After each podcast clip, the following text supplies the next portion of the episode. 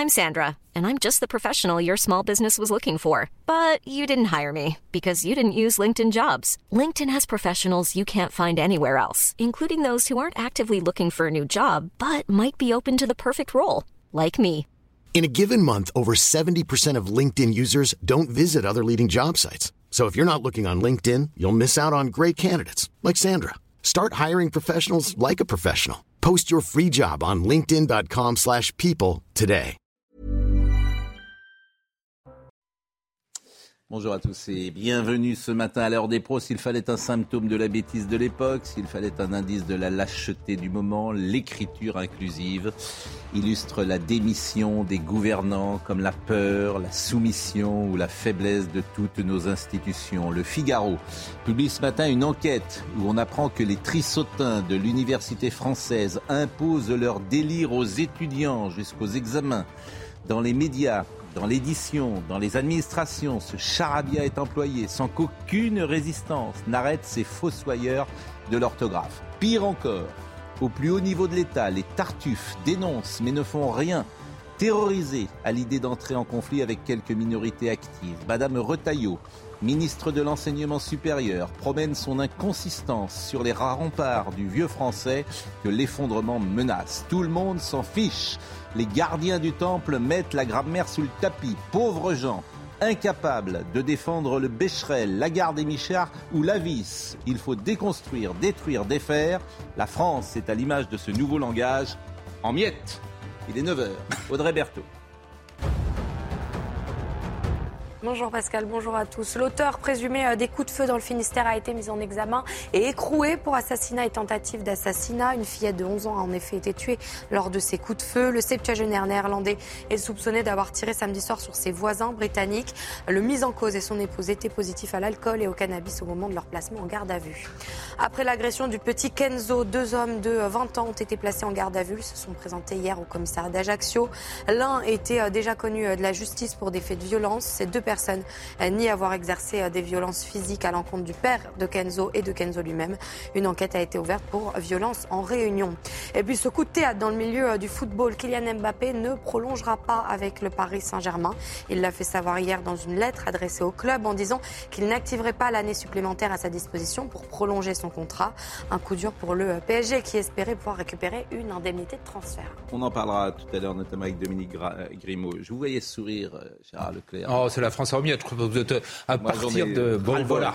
Mais parce que c'est un symptôme, ras-le-bol, Oui. ras-le-bol, ras-le-bol, mais ras-le-bol de cette écriture inclusive. Personne, ne- mais ça vous fait marrer en plus. C'est ça qui me, ce qui me tue au fond, c'est que ça vous fait marrer. Pas du tout. C'est-à-dire que le langage est par terre, les trissotins sont dans l'université, et vous, ça vous fait marrer. Ce qui fait marrer. Et ben, qu'est-ce que vous voulez C'est Eh comme ben, le reste, c'est voilà, tout- ça- c'est l'outrance et c'est l'excès. Mais soyons Mais très clairs, mais je l'ai pourquoi dit, Mais- je l'ai dit quelle outrance fois. Mais quelle je l'ai- outrance bah, de, de- de partir de l'écriture inclusive pour dire que toute la France est en miettes, je trouve C'est que un c'est un tout petit peu excessif. C'est alors l'écriture inclusive. Clairement, je trouve que c'est une absurdité. Je trouve que c'est quelque chose d'antisocial. C'est quelque chose d'anticulturel. Mais personne ne se bat. Mais personne- mais- personne ne se bat. France est en miettes, Elle se délite, au moins elle se Mais personne ne se bat, bon, sang de vous savez, Il faut faire bois. boire plus, il faut se battre davantage. Personne ne se bat. Pour simplement le français. Vous vous rendez compte la, la crise. Nous on va terminer dans un hôpital psychiatrique tous. On n'est même pas capable de défendre notre langue. Il y a d'autres sujets, Enfin, il y a ah ouais, d'autres- voilà. d'autres priorités. Non, il y a- il y a- pardon, juste une seconde. Allez, je dis bonjour à Charlotte. Non, non, je dis bonjour à Charlotte. essentiel. Je dis bonjour à Charlotte. Je dis bonjour Bonjour. à Georges Fenech, connaît le nom du Premier ministre, mais qui ne veut pas le dire. Je, connais, euh, je dis bonjour à Joseph Masséca. Franck Louvrier, en pointe. Franck, Le- maire de Labo, futur Premier Je ministre. veux dire quand même, Franck euh, Non, sur le langage. Je dis bonjour, Oui, je dis bonjour. Gauthier Lebret et Gérard Non. Leclerc. Que Sur, sur le langage, ce qui est- sur le langage, je Ah, vois bien fort, que hein. Gérard Henry, parce qu'il considère Gérard Henry, parce que que c'est un, un combat, que c'est un combat d'arrière-garde. pas du tout. Seulement, ce qu'il y a Je derrière, ce qu'il y a derrière, c'est la, possibilité ou pas d'avoir un langage commun. Comment voulez-vous faire une cité quand vous n'avez pas un langage commun? C'est- tout. Les Voilà, donc l'enjeu est un enjeu Oui, essentiel. il est important. C'est un enjeu essentiel, C'est très important. important. C'est la norme. Ah, je Ils ont pas, là, peur. là je plus suis pas important. d'accord avec vous, je Mais pense pas que ce comment soit plus voulez-vous- important que le climat, Comment voulez-vous ensuite après avoir un échange si on n'a pas Bien de langage commun? L'université française qui est remplie de trissotins. C'est un vrai Il y a aussi des gens très bien à ah oui, bah, il y a longtemps, il y a longtemps qu'ils en sont sortis, croyez-moi, parce qu'ils ont du mal à... Citez-moi un bon. qui sorti. Euh. Euh, sujet important. Sandra Chimbo euh, va nous parler du tueur de l'IRH. On va être d'ailleurs avec Noémie Schulz, parce que cette affaire est, est invraisemblable. a, celui qu'on a appelé le tueur de DRH. Et on entendra les sœurs de victimes de ce tueur qui a interrogé pour nous euh, Noémie Schulz. Mais je vous propose d'abord de peut-être de rappeler les faits euh, avec euh, Sandra Chimbo. le procès, il s'appelle Gabriel Fortin. Il s'ouvre aujourd'hui devant les assises de la Drôme à Valence. L'ingénieur au chômage est accusé d'avoir tué deux de ses anciennes DRH et une fonctionnaire de Pôle emploi. Une histoire absolument invraisemblable. Voyez le sujet. Il est surnommé le tueur de DRH. En 2021, Gabriel Fortin est soupçonné de s'être vengé de ses licenciements survenus dix ans plus tôt. Le parcours meurtrier de l'ingénieur au chômage aurait débuté le 26 janvier 2021. Estelle Luce, DRH, est retrouvée morte dans sa voiture sur le parking de l'entreprise de laquelle Gabriel Fortin avait été licencié. Deux jours plus tard, l'accusé prend la direction du sud de la France, en Ardèche, où il abat froidement sa conseillère Pôle emploi, Patricia Pasquion, avec qui il n'aurait eu aucun contact auparavant selon les éléments de l'enquête. Quelques minutes plus tard, l'accusé se rend à 10 km de là, à Guilherand-Grange. Il demande à voir son ancienne DRH Géraldine Caclin. La femme de 51 ans est tuée par balle sur son lieu de travail. Une quatrième victime, DRH également, échappera miraculeusement aux balles du suspect qui s'est présenté à son domicile, l'arme cachée derrière un carton à pizza. L'homme avait mené l'entretien de licenciement du suspect avec la première victime en 2006. Selon les éléments recueillis par les enquêteurs, le tueur présumé qui ne supportait pas la déchéance sociale du chômage aurait minutieusement préparé son macabre parcours. Il encourt la réclusion criminelle à perpétuité. Le verdict est attendu le 30 juin prochain. Euh, je salue Noémie Schulz qui est euh, en direct avec nous euh, à Valence, mais je voudrais qu'on écoute l'une des sœurs d'une des victimes, cette victime qui s'appelait Patricia, et c'est terrible d'ailleurs pour les victimes, l'incompréhension qui existe le plus. Hmm. Je veux faire ma sœur dans ce parcours-là, puisque pour les autres victimes, ça a été clairement identifié à quel moment elles sont intervenues dans le parcours de Fortin, alors que pour Patricia, il n'y a rien. Donc arrive à comprendre pourquoi elle. Est-ce que c'était parce qu'elle était là Est-ce que c'est ce qu'elle représente par rapport à Pôle emploi, par rapport à son poste arriver à comprendre pourquoi, qu'est-ce que vient faire Patricia là-dedans. Moi, je pense que oui, je pense qu'il ne va rien, rien dire, qu'on n'aura pas de réponse à nos questions et qu'il va falloir se faire une raison. Mais euh, donc, du coup, euh, c'est vrai qu'on aimerait bien nous comprendre pourquoi il a fait tout ça, euh, qu'est-ce qui l'a amené à, s'en prendre à notre soeur, donc on aimerait bien comprendre. Mais comme on n'aura pas de réponse, et eh ben on attend simplement après que la justice fasse son travail et établisse une peine exemplaire pour ce qu'il a fait. Euh, en tout cas, pour moi, c'est euh, une absence de courage. il, a agi de façon lâche depuis le départ, de toute façon, hein, parce que la façon dont chaque euh, assassinat s'est effectué, c'était vraiment une façon lâche, comme dit Cathy, c'était pas équitable. Il est venu armé devant des femmes, voilà, pour avoir cette toute puissance sur elles c'est de la lâcheté, ni plus ni moins. Il n'a pas donné qui que ce soit la possibilité de, parler, de, s'expliquer de quoi que ce soit. Donc euh, c'est voilà, de la pure lâcheté. Propos recueillis par Olivier Madinier. Olivier Madinier qui est avec euh, Noémie Schulz euh, à Valence. ce qui est surprenant, incroyable et terrible d'ailleurs pour les victimes, Noémie, bonjour, c'est que cet homme, Gabriel Fortin, si j'ai bien compris, ne s'est jamais exprimé. C'est-à-dire qu'il n'a pas dit le moindre mot devant les enquêteurs depuis le 26 janvier 2021. Absolument. Euh, tout juste euh, a-t-il décliné son identité et depuis c'est le silence le plus total pendant la garde à vue devant les juges d'instruction qui évidemment l'ont convoqué à plusieurs reprises. Et donc c'est la grande inconnue de ce procès qui s'ouvre ce matin. Gabriel Fortin va-t-il euh, parler? C'est ce qu'espèrent euh, bien sûr les, les partis civils. Vous avez entendu notamment les proches de Patricia Pasquion qui voudraient comprendre pourquoi a-t-il ciblé cette femme puisque visiblement il ne la connaissait pas, il ne s'était jamais euh, croisé. Mais aucune garantie, il pourrait même refuser de, de comparaître. on a vu ça parfois dans, dans, dans, dans certains procès de terrorisme terrorisme des accusés qui restent dans les geôles du palais de justice. Mais c'est assez rare ce matin. L'avocat du mari de Patricia Pasquion a demandé à, espérer qu'il allait réintégrer la communauté des hommes en s'expliquant les bêtes se taisent, les hommes parlent, mais on n'en sait absolument rien. il y a quelques minutes, j'étais dans la salle de retransmission et pour le moment, le box de l'accusé est encore vide, mais parce que l'audience n'est pas encore euh, ouverte. Euh, dans quelques minutes, on, en saura un petit peu plus, mais euh, les familles se préparent à ce silence absolument insupportable.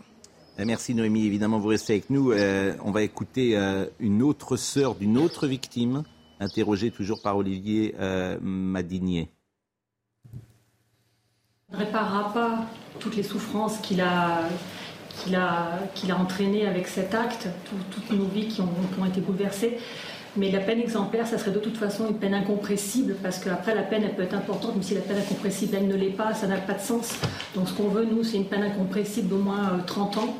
Euh, parce qu'après il va y avoir les, années de bonne conduite, etc. Comme c'est quelqu'un qui reste tranquille, nous ce qu'on veut c'est qu'il n'en sorte pas en fait euh, de, prison. Donc une peine incompressible exemplaire.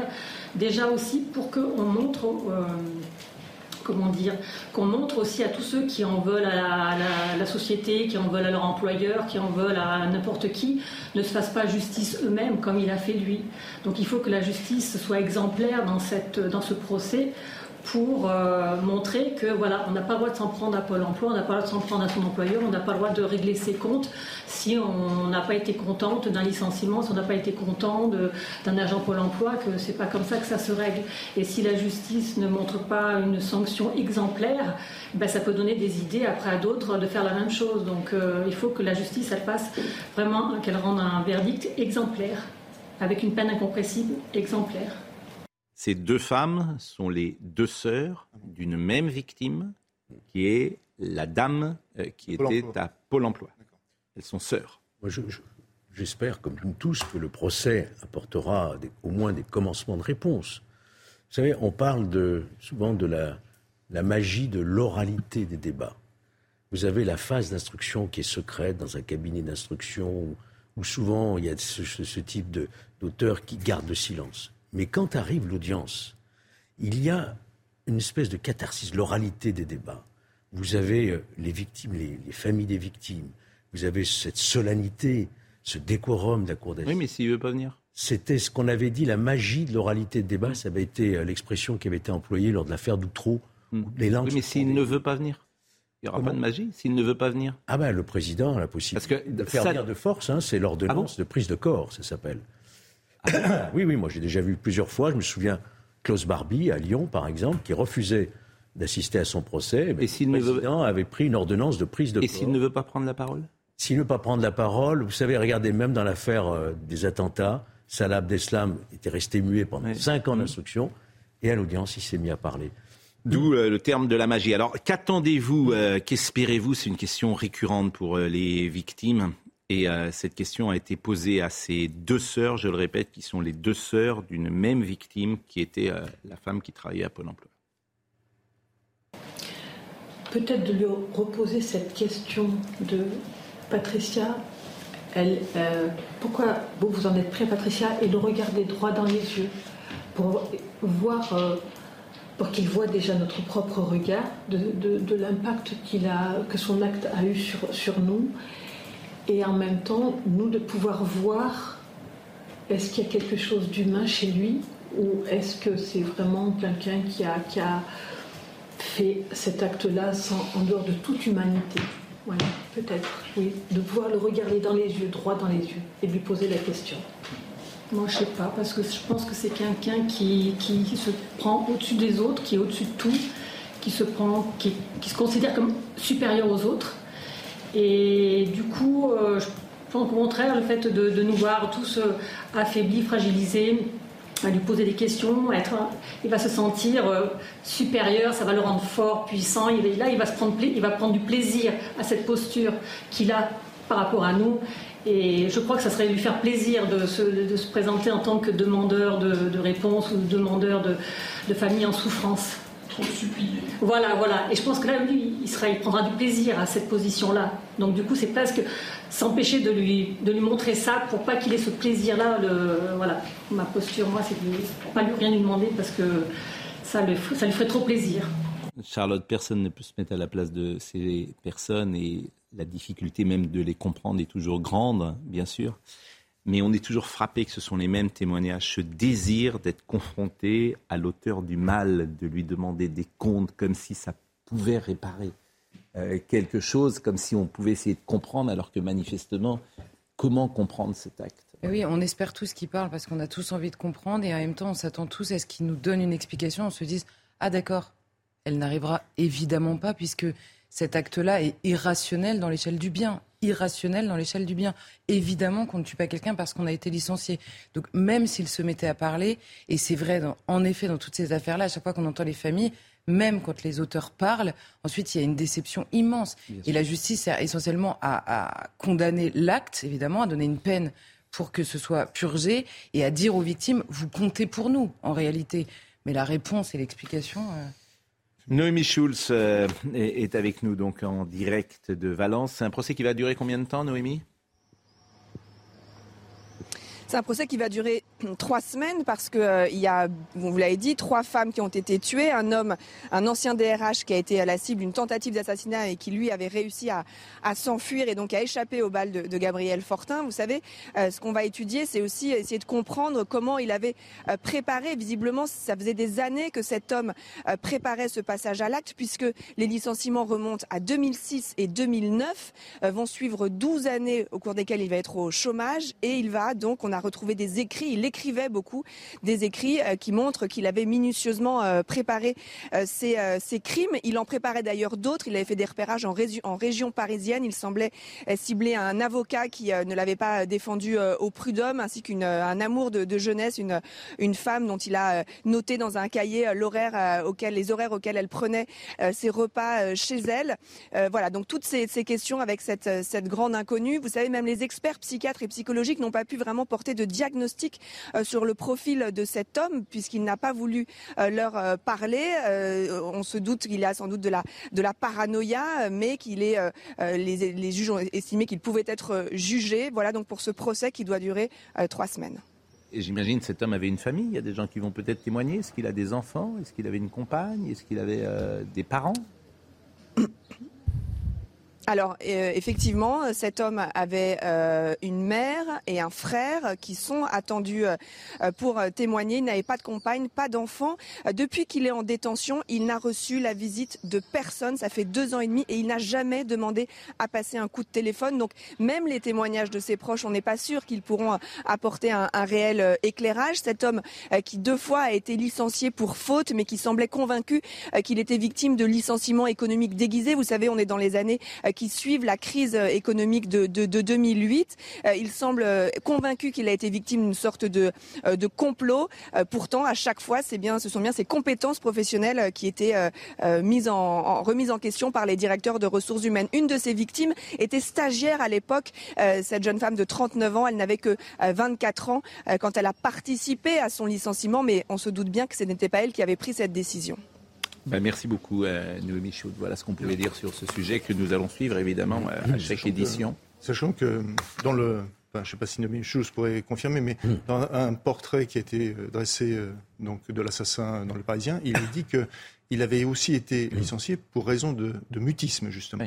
Donc ce mutisme-là, c'est pas c'est pas simplement un mutisme, et on voit bien qu'il était complètement coupé. Juste une chose, moi je me rappelle très bien lorsque est venue l'horreur de cette, lorsqu'on a appris ça, euh, l'élément euh, après évidemment l'intitulé tueur de DRH, il y a eu quand même un certain nombre de papiers pour euh, non pas prendre sa défense, mais expliquer un certain nombre de, de, violences ou autres. Or, là, on n'est pas dans ce cas-là. Noémie Schultz l'a rappelé, il a essayé de tuer un amour de jeunesse, donc on est, dans, on est dans un acte, non pas de fou, mais on est dans un acte insensé, ce qui n'est pas toujours la même chose. Voilà en tout cas ce qu'on pouvait dire euh, sur ce sujet. Dans l'actualité judiciaire également, le procureur hier euh, a pris la parole après la mort de la fillette britannique de 11 ans, morte samedi soir, tuée par les tirs d'un voisin à Plo-Névez du Faou dans le Finistère. Le père de la victime est actuellement entre la vie et la mort. Sa mère est plus légèrement blessée. L'auteur des coups de feu, un voisin de 70 ans, a été mis en examen et incarcéré hier soir pour assassinat parce qu'il euh, y avait du bruit à côté. Et c'est effectivement des choses absolument invraisemblables qui peuvent se passer, qui se sont sans doute toujours passées. D'ailleurs, euh, je ne voilà, je, faut pas tirer non plus des conséquences de tous les faits divers sur la société euh, telle qu'elle est aujourd'hui, mais je voudrais qu'on l'affaire d'Annecy. je voudrais qu'on écoute le procureur. L'enquête de voisinage menée en flagrance et les auditions des personnes mises en cause permettent d'affirmer qu'un conflit de voisinage déjà ancien existait entre la famille des victimes et le couple mis en cause. Ce dernier reprochait au père de famille victime d'entreprendre trop souvent des travaux sur sa propriété, causant, selon les mises en cause, des nuisances répétées et de plus en plus insupportables. Procureur qui a prolongé son intervention en, expliquant euh, et en donnant des informations sur l'état euh, des victimes, l'état de santé. Le bilan de ces événements est très lourd. La jeune fille de 11 ans est décédée. Le père de famille se trouve en réanimation dans un état stationnaire, mais avec un pronostic vital toujours engagé. La mère de famille est également blessée et hospitalisée. Enfin, la jeune fille, la dernière jeune fille de la famille, âgée de 8 ans, qui a assisté à la scène, se trouve en état de choc, également hospitalisés en pédiatrie. Les pauvres gens, et on ne peut avoir que de la compassion euh, pour eux et pour ce qu'ils vivent et pour euh, ce moment qui changera à jamais la trajectoire de leur vie. On va marquer euh, une pause et nous allons revenir pour évoquer les autres sujets du jour. Des sujets, c'est vrai, plus légers, comme notamment le départ de Mbappé. On pourra parler de l'écriture inclusive et puis revenir sur le système qui existe au Danemark. A tout de suite. On est avec Gauthier Lebret ce matin et euh, Georges Fenech et euh, toujours pas de fumée blanche au-dessus de Matignon, euh, manifestement, puisque c'est la science. Et si elle restait? Mais c'est possible. Et si au fond Elisabeth Borne restait? Parce que personne ne tient la corde pour la remplacer. Georges Fenech a des informations qu'il garde pour lui. Soyez patient. Parce il, sait. Le deal avec les LR ne semble pas du tout conclu. Ils veulent rester dans l'opposition. Même si Eric Ciotti était nommé à Matignon, il n'emporterait pas tout le groupe Eric Ciotti à Matignon, c'est une grosse cote quand même. Mais ce que je veux vous dire, c'est que même si le président des LR aller à Matignon, il n'emporterait pas toutes ses troupes avec lui. On l'a vu sur la réforme des retraites. Non, mais on peut avoir une personne plus modérée des LR, plus compatible. On a cité le nom de Franck Louvrier, le maire de la Baule. Et quelle est son oh. influence sur le groupe à l'Assemblée nationale, Franck Louvrier? C'est ça qui compte. Hein. Franck Louvrier, c'est un homme comme Jean Castex qui a les mains dans le cambouis des territoires, qui, qui connaît euh, la France, qui connaît. Il euh, apporterait suffisamment de députés à Macron pour faire une majorité absolue? Réfléchissons une seconde. Oui. Non? Vous savez, quand Si le président. Euh, Gérald Darmanin est évidemment un nom plus, plus favori, sans doute. C'est trop, trop, montré, Gérald Darmanin. Il s'est abîmé sur. Euh, c'est trop monté, il est ministre de l'Intérieur. Il s'est abîmé sur euh, la relation qu'il a, la crise diplomatique qu'il a déclenchée avec l'Italie, avec ce qui s'est passé à Mayotte et l'échec de son opération. Donc, c'est plus un nom qui est tout en haut du. Non mais du dossier de la Continue l'opération. Si l'analyse politique du président de la République est d'éviter une dissolution, hmm parce que je ne vois pas d'autre solution. Hein. Si c'est d'éviter une dissolution qui pourrait ramener beaucoup plus de députés mm. Mm. du Rassemblement national. Mais d'accord. Mm. La seule possibilité, c'est de trouver une majorité au sein de cette Oui, oui, d'accord. Vous enfoncez des portes ouvertes, Georges. Ah bah, laissez-moi, la conclusion. oui, savoir. c'est sûr. Non, mais c'est sûr. la solution, c'est effectivement. Pleut, ça mouille. C'est effectivement de donner les clés en fonction de l'article 20 de la Constitution Un homme de droite. Un homme de droite. Oui, bien sûr, d'accord. Bon, Et là, vous partez, vous partez toute l'aile gauche de la majorité. Excusez-moi, Allez, votre Audrey Berthaud. fonctionnerait si on était sûr que cet homme de droite emmène avec lui tout le groupe LR. Or, ce ne sera pas Mais le cas. personnalité Or, ce ne sera pas le cas, donc ça n'arrange pas C'est pour ça qu'il faut Eric trouver un Olivier homme. Ne savent pas le faire, ça. On l'a vu c'est pour ça qu'il faut Mais y trouver un homme à droite compatible avec les LR. Voilà. Non, mais c'est bien. une mission impossible. Mais il n'y en a pas. Il n'y en a pas. Ça n'existe pas. Arrêtons. Arrêtons de parler de ça. Arrêtons. Mais Georges, Bon, on a eu- Georges, arrêtons. C'est une plaisanterie. Georges, Vous voulez un pari Il n'y en a pas. Il y en a une y démonstration. il n'y en a une démonstration grandeur nature avec les retraites. Bien sûr. Démonstration grandeur pas nature avec les personnalité à droite aujourd'hui capable de rassembler autour d'un projet Voilà, il y en a. gouvernemental. il y en a. Georges Il y en a, il y a alors, il aucune personnalité à droite capable de le faire. Il y en a, je Vous pense. rigolez. Il y en a. Vous rigolez. Mais non, c'est vous qui rigolez. Et là, ils Non, essayent vous de êtes mettre dans la les LR. politique fiction complète. pas Non. du tout, c'est vous qui êtes dans la Mais politique. non. Mais on Bah voit bien ce qui se passe avec les LR qui essayent de mettre Non, le sujet de l'immigration. À retourner à la source et à aller voir les intéressés. on voit bien ce qui se passe avec les LR. Ils essayent de mettre le sujet de l'immigration où ils sont plus ou moins d'accord sur le devant de la scène pour cacher leur position. Mais il n'empêche que c'est un groupe Non. hyper fracturé. Et donc, c'est pas possible pour le président de trouver une majorité absolue pour le. Audrey, Audrey Berthaud. Audrey Berthaud euh, va nous rappeler les. Emmanuel Macron sera dans un laboratoire pharmaceutique en Ardèche aujourd'hui. Il doit arriver euh, en fin de matinée. Il va présenter un plan de relocalisation de la production de médicaments en France. Le but est de euh, faire face aux pénuries euh, de certains médicaments. Les jeunes et les addictions, que ce soit l'alcool, les écrans ou la drogue, l'Institut Ipsos a publié sa troisième édition.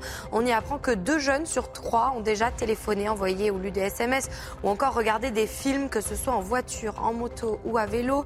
78% des jeunes consommateurs régulés de substances avouent avoir déjà perdu le contrôle d'eux-mêmes au volant à cause de substances. Enfin, Donald Trump est face à la justice. Aujourd'hui, le républicain est inculpé pour sa gestion négligente de secrets d'État après sa présidence. Il est convoqué devant un juge à Miami à 15h, 21h, heure française. On aime évidemment suivre les affaires et derrière les, mots, voir les actes. C'est ça qui nous intéresse souvent. Alors, vous vous souvenez de l'affaire Maël, c'est une affaire qui a ému, qui a ému la France entière. Euh, Maël, 10 ans, le petit garçon avait été déscolarisé pendant trois mois suite à un harcèlement scolaire quotidien. Son père, nous l'avons reçu ici et il était venu avec euh, son épouse. Les médias ainsi que des personnalités s'étaient mêlés de cette affaire et avaient fait bouger les choses. Mais grâce au père de Maël qui est avec nous en direct, qui avait appelé un matin euh, la station RTL et ensuite nous, nous avions euh, enchaîné et Madame Macron avait reçu euh, Maël. Alors on va peut-être voir le sujet et pourquoi on en parle ce matin Parce qu'en fait une enquête avait été ouverte dans cette affaire et ben il n'y a aucun élément probant qui accuse l'harceleur présumé. Voilà. Donc c'est tout ça pour ça, c'est une nouvelle fois. C'est-à-dire que l'harceleur, ben, on nous dit qu'on veut lutter contre l'harceleur scolaire. Il y a une enquête qui est ouverte. Le, le gosse a été obligé de partir et ça. Une enquête est ouverte, mais il n'y a pas d'harcèlement. Donc il n'y a pas de poursuite, il n'y a rien Bientôt, il va y avoir une heure de sensibilisation.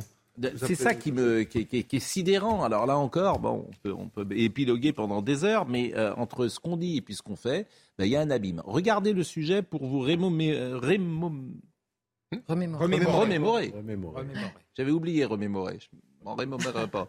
Mais voyez le sujet. Le verdict est sans appel. Le harceleur du jeune Maël ne sera pas poursuivi.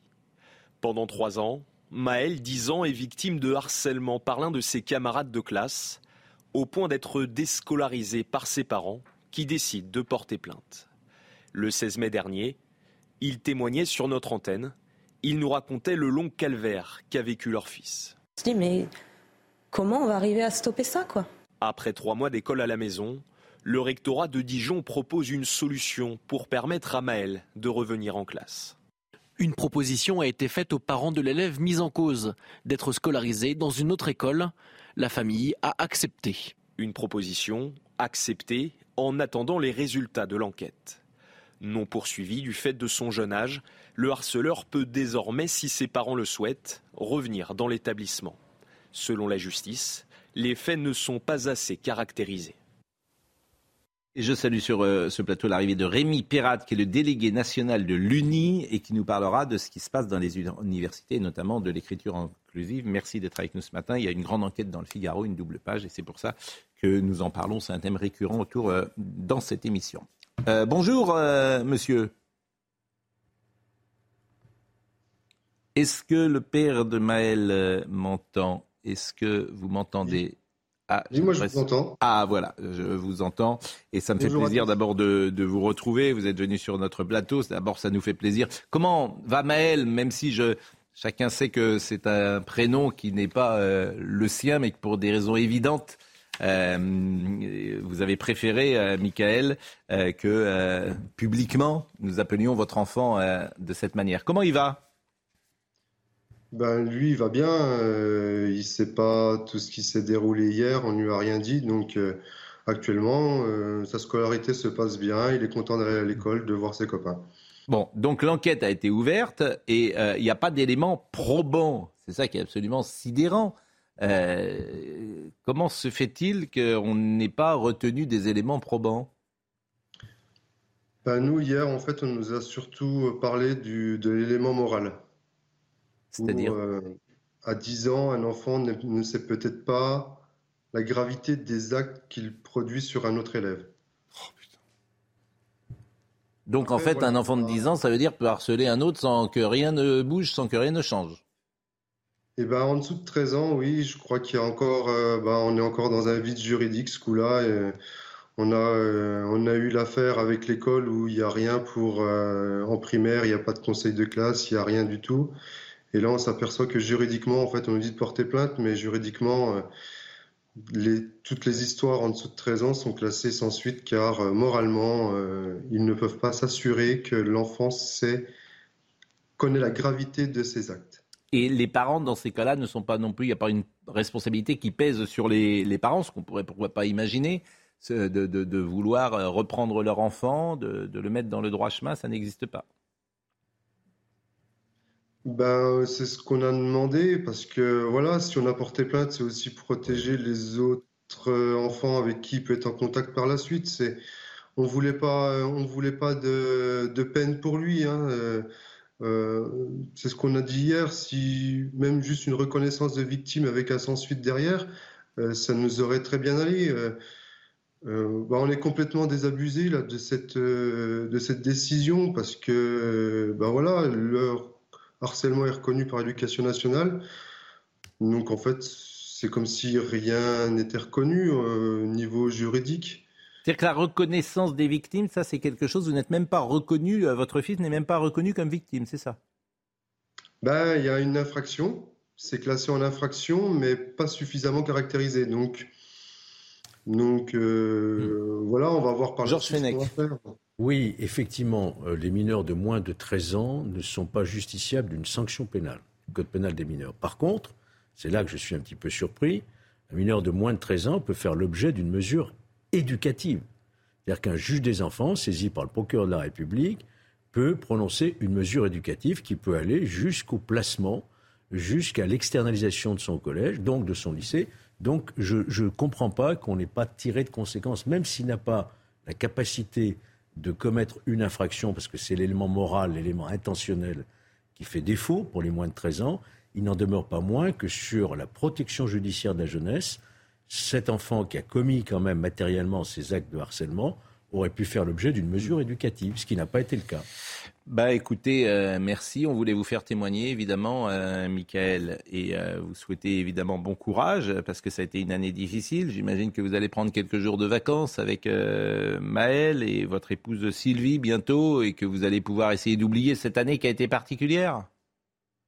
Oui, on va essayer d'oublier ça un peu pendant les vacances. Là, on cherche aussi pour le collège, parce qu'on n'a toujours pas de réponse d'éducation nationale pour l'année prochaine. Donc, mmh.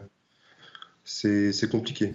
Non, mais c'est ça qui est incroyable. En fait, c'est Daniel Guichard qui nous écoute et que je cite souvent dit cette accumulation d'injustice, d'aberrations décisionnaires, de sentiments permanents d'impuissance participe à cette violence dont on constate les effets grandissant chaque jour.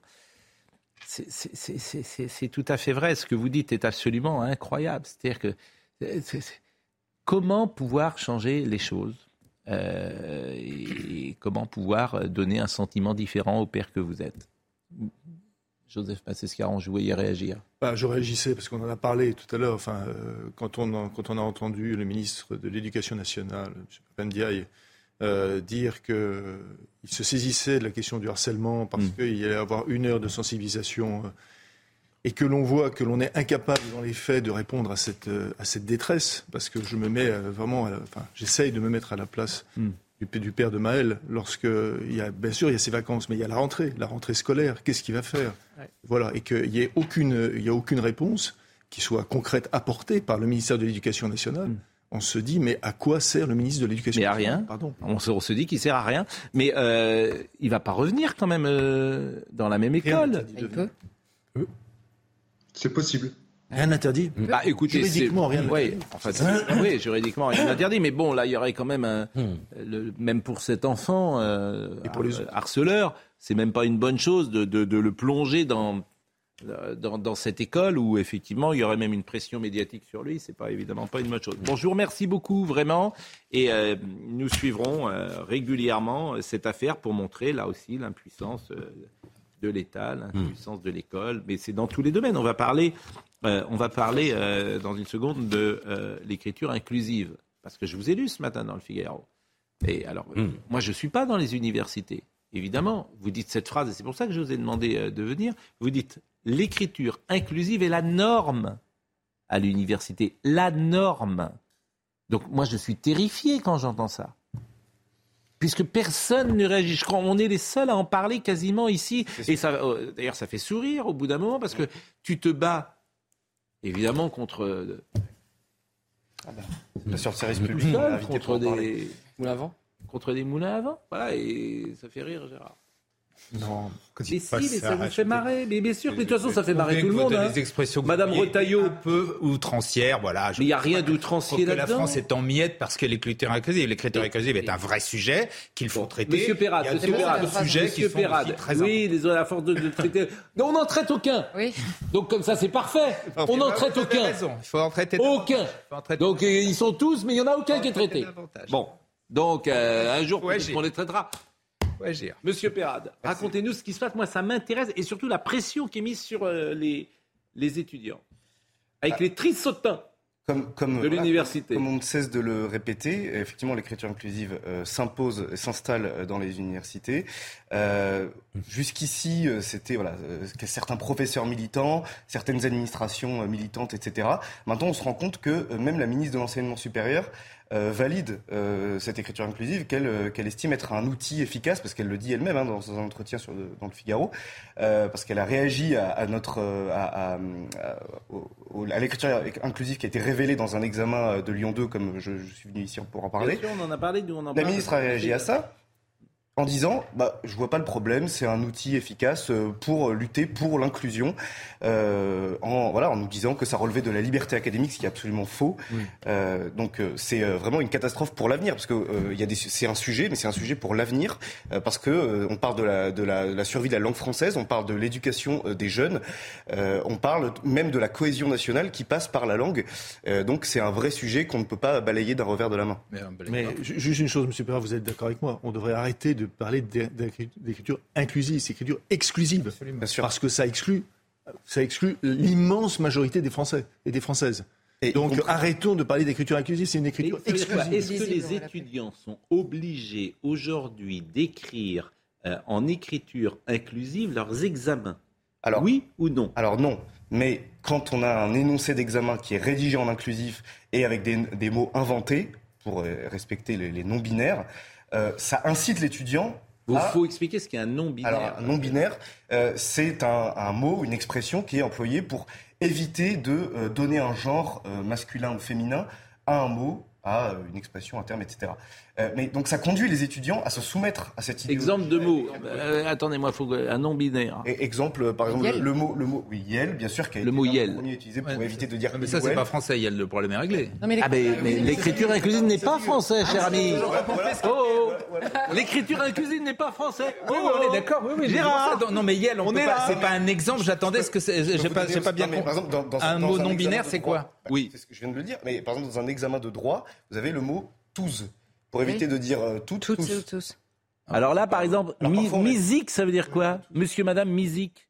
Musique. Bah, c'est pour passer de, euh, c'est pour passer de monsieur ou madame.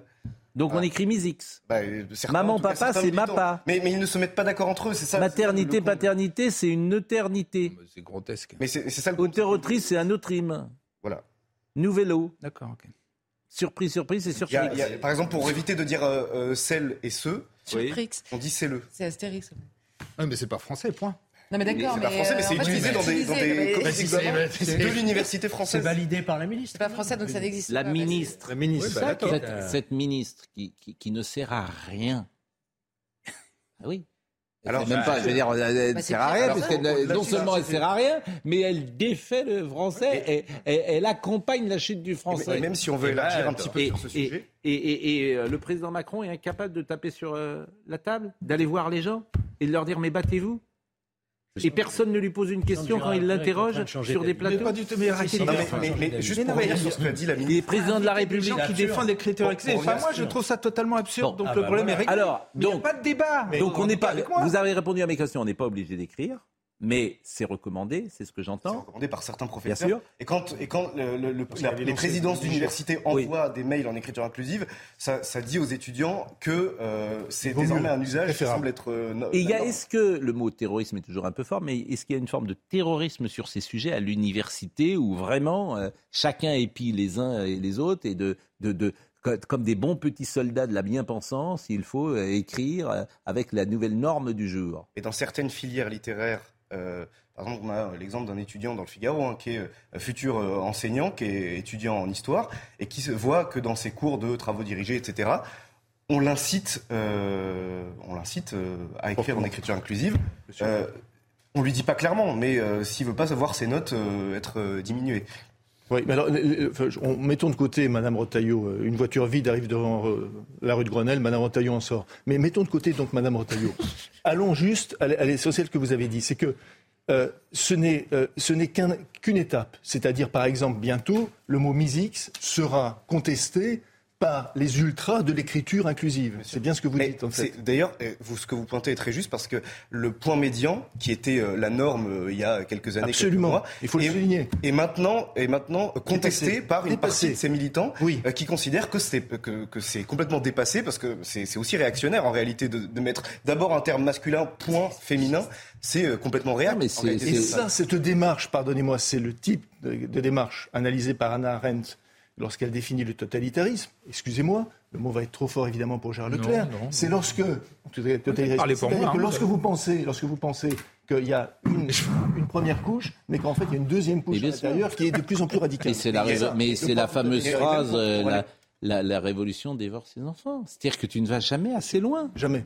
Jamais assez loin. Et dans la logique de cette logique de la déconstruction Bien sûr. de mai 68, hein, euh, la ministre, euh, dans son entretien dans le Figaro, estime que euh, l'université de Laval au Québec, par exemple, est un euh, super exemple d'inclusion pour cette écriture inclusive, etc. Il suffit de se renseigner euh, deux secondes sur ce que fait l'université euh, de Laval au Québec pour voir que euh, elle interdit notamment euh, certains postes à des hommes blancs sous prétexte qu'ils sont Non, des hommes blancs. C'est dans la même logique que l'usage de cette écriture inclusive et de la défendre en tant que euh, source d'inclusion. Mais qu'est-ce que vous voulez que je vous dise? On va garder notre calme et, et- et ne pas dire des mots qui pourraient tomber sous le coup de la loi.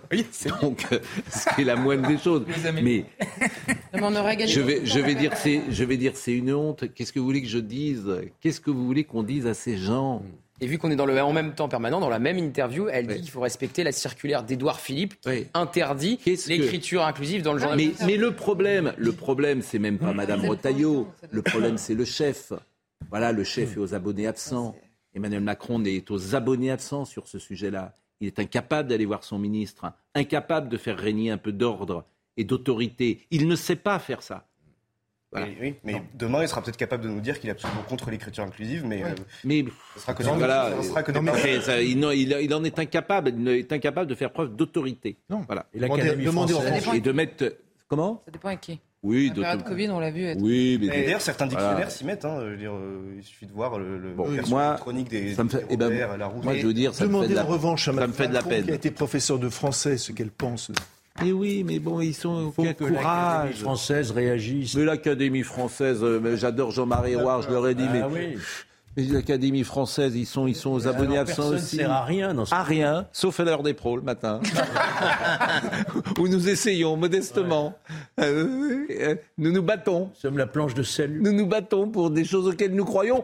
La belle affaire, la culture française. Vous vous rendez compte? L'écriture française. Quel combat hein? Bon. Bah écoutez, c'est la vie. Qu'est-ce que vous voulez que je le casting gouvernemental du côté de l'éducation Ah. nationale ou de l'enseignement supérieur Oui. N'est pas fructueux. On on parlait de remaniement tout à l'heure. Oui. Euh, ces deux-là pourraient euh, faire partie euh, Ah. des départs. hein. Papendiaï, on sait qu'il a. Voilà, Emmanuel Macron est très énervé contre Papendiaï. On a vu ce qu'a fait Brigitte Macron quand elle a récupéré le dossier l'INSEE il y a 10 jours. Mais il je les a reçus, ça a été une véritable catastrophe. Et donc elle a récupéré mais le il était capable de le voir. qu'on vient d'avoir, c'est qui qui l'a reçu C'est pas Papendiaï, c'est. C'est C'est Kiki. Merci. C'est Kiki. Ça, c'est pas de l'écriture inclusive, ça, c'est Kiki. Euh, Bon, euh, l'Élysée nous écoute peut-être. Peut-être, ou en, euh, en tout cas dans les, dans les hautes sphères de l'État. Et euh, C'est sûr, que la ministre ne nous écoute pas, elle. non, mais elle, elle écoute personne. euh, Bon, Euh, mais euh, donc des hautes sphères de l'État me revient cette euh, information. Il n'y a plus de LR, il y a des LR. il n'y a plus de républicains, il y a des républicains. Il y en a Non, autant. de LREM, remarquez, c'est ce qu'on a dit tout à l'heure. Oui. Non, non, mais c'est vrai. Et ça, le président le sait, me dit-on. Ah oui. Ça n'a jamais été un parti de, de bons petits soldats. Les... Ah bon Oh. Il y a eu des frondeurs avec Nicolas Sarkozy. Là, vous allez. eh, vous devriez. eh, Le mot, le mot godillot avait été inventé pour Eh. parler des députés. euh, Georges Fenech. de. Georges Fenech. Eh, Eh, le théâtre du le théâtre du gymnase, c'est possible pour vous. hein. vous pouvez faire, vous pouvez faire, euh, vous pouvez faire du monde. hein. Je vous le dis. hein. Euh, entre vous et Georges Fenech et euh, Gérard Leclerc hier qui disait le Syrien n'est pas un immigré. Je veux dire que tous les deux, vous montez sur scène. Pas, vous, savez très allez bien ce que je voulais dire. Vous, avez, vous- vous êtes vous- intelligent, vous vous allez- très bien compris. Oh, avec le bon. statut des, rés- Ouais, ouais. des réfugiés Ça- politiques n'est pas le même que celui des ça- immigrés qui ne sont Voilà. pas réfugiés. Non, non, mais je pense que vous pourriez faire du monde. mais il Je vous le dis. que tout ce que je disais. Bon, Monsieur Perrade. Mais ça fait surtout deux statuts différents. Monsieur Perrade, merci. merci. vous. Statut Monsieur Perrade, vraiment merci parce que je vous ai ce matin, je vous ai vous- réveillé à des potrons minets pour euh, que vous veniez nous voir. Euh, je vais remercier aussi euh, l'ami euh, Gauthier Lebret, sauf si vous avez une information à, à nous donner. Parce que Florian Tardif, lui, nous aurait dit déjà. il, il nous aurait dit. Bon, vous n'avez pas un nom à nous donner quand Vous êtes journaliste politique. vous savez- nous, quand on était, au- on sortait des informations de temps en temps. euh, Mais il a donné une information originale en disant, je suis désolé, il a, il a raison. En disant va que rester. peut-être Madame Borne va Madame rester. Borne va Voilà, rester. C'est une possibilité. C'est une vraie possibilité. Il a raison. Il n'y a, pas de- il y a pas de profil qui émerge. Et le deal avec les Républicains, vu qu'il y a que des, écoutez, non, mais là, individualités, non, ça, franchement, c'est semble impossible. c'est- ce que vous dites est incohérent. Pourquoi c'est incohérent? Mais parce que vous avez une ligne éditoriale à droite à construire euh, pour éviter euh, donner des- les clés à Madame Le Pen. Euh, donc ce que vous dites, pardonnez-moi, n'est pas possible. Madame Borne, c'est d'ailleurs même pas son, euh, elle qui est en cause, c'est sa ligne euh, politique qui est en cause. le LR qui va Eh bien, il y aura, il y aura, il y aura une personnalité de droite capable de. Mais si, Gérald Darmanin est, euh, par exemple, est, un, est le- est le Non, Gérald profil. Darmanin, ça- Gérald Darmanin, il y a eu trop d'échecs successifs là, Mais récemment. ne, ne dites pas ça. Je vous assure, c'est ne, dites vrai, pas ça parce soit vous le savez. Ben, je sais, personne ne sait. Bah alors voilà. Il y a une je- réserve. Le fait qu'Elisabeth réserve. Borne reste quand pendant je ne encore sais un moment pas, j'essaye possible. de, de- d'être, de, de- de voir le paysage d'aujourd'hui. Je vous le répète, l'obsession d'Emmanuel Pascal- Macron, c'est de ne pas donner les clés à, Emma- à- Oui, à mais pour Marine pas Le donner Pen. les clés à Marine Le Pen, il suffit pas juste il de a mettre Franck euh, Louvrier ou un autre. faut changer de politique. Ah oui. Bah Il oui. faut changer de politique sur l'immigration. Ah oui. Ah c'est oui. pas une question de casting, Ah oui, vous c'est une question raison. de volonté politique. S'il met un Oui. LR Oui. et qui fait toujours cette même euh, politique de statu quo sur l'immigration Mais- mais nous de- sommes en même temps, il se passera strictement rien. Mais jamais un LR fera du en même temps. Bah voilà, exactement. Bah voilà, donc vous, vous, Ah bah, allez dans mon il sens. Donc vous allez dans mon sens. Donc euh, Elisabeth Borne reste. Ah, il est passé. Et au vous, pen- et vous pensez que... Allez, Il passera Ah, voilà, Pen Viande. On va recevoir Dominique Grimaud qui va nous parler d'Mbappé. François Bayrou n'accepterait pas. euh, François Bayrou Bayrou. Bayrou. Oui, mais il ne reviendra pas, François Bayrou. Non mais il y a besoin des députés modernes, il y a besoin des députés de, de Ah, l'aile Viande. Allez, on est en retard. Viande, et si vous saviez un boucher de la grande. Chut, chut, discardé. Euh, viande, et si vous saviez un boucher de la grande dis- distribution parle, ben, il va parler, il va être avec nous euh, dans une seconde. Et puis, euh, notre ami euh, Dominique Grimaud, que vous connaissez, alors qu'on me sou- sou- soumet un nom, le cornu. Le cornu. Et voilà. Et ça change quoi le cornet Ça change rien. Bon. Vous êtes dans le petit jeu. la pause, la pause là-bas. Euh, Gérard, Je des chaises musicales. Bon, Gérard, s'il vous plaît. La dernière fois que vous avez parlé, c'est pour nous dire qu'un Syrien n'était pas un immigré. La pause, à tout de suite.